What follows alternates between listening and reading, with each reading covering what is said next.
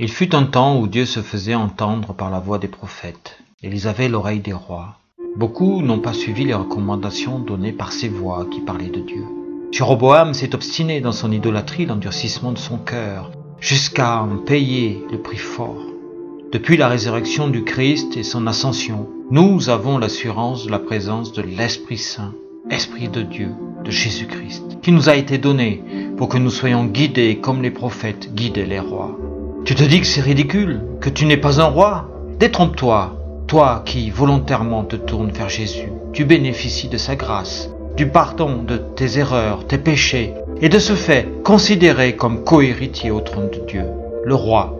Tu es donc prince si tu t'abandonnes à Jésus, plutôt qu'au vide et à l'illusion de tes problèmes existentiels.